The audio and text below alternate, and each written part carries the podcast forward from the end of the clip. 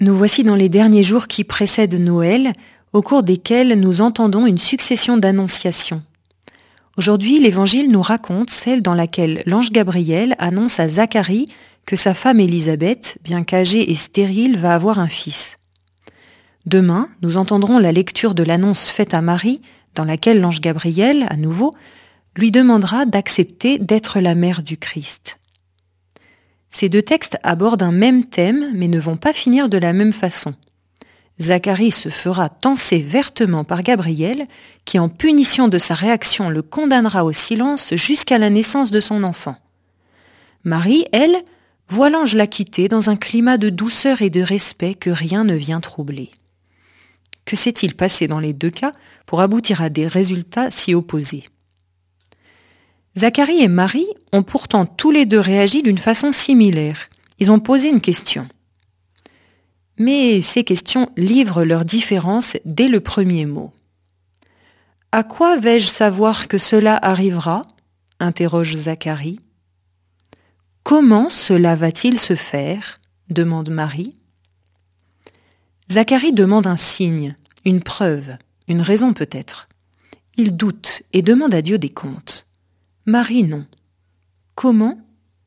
Elle ne remet rien en cause, ne doute pas que cela va se réaliser.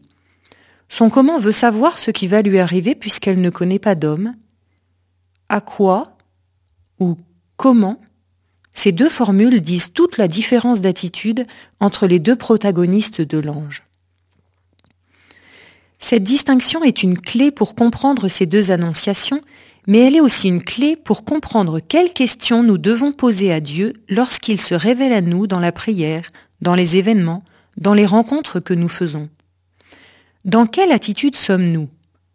L'attitude de Zacharie est une impasse. Quoi?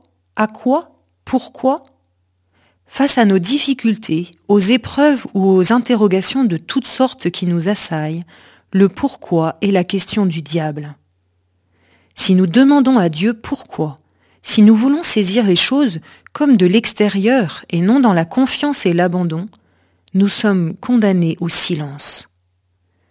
Nous lui demandons des comptes, des explications, non pas pour pouvoir mieux lui répondre, mais bien souvent pour nous opposer à lui. La bonne attitude est celle du comment. Comment, Seigneur, vivre cette épreuve et en faire un chemin de vie? Comment, Seigneur, vivre cette rencontre? Comment puis-je aider cette personne? Comment vivre cette maladie? La question du comment est la question de la Vierge Marie, une question pleine de foi, de confiance, une question qui cherche à comprendre elle aussi, mais pour aller plus loin. Une question qui contient en elle-même la certitude que Dieu a une réponse, car c'est le cas. Dieu a toujours une réponse. Il ne nous abandonne jamais. Il ne laisse jamais le mal et la souffrance avoir le dernier mot. Sa réponse sera toujours de faire route avec nous. Comme à la Vierge Marie, il nous enverra le secours de son Esprit Saint. C'est lui qui apportera la réponse à nos multiples comment.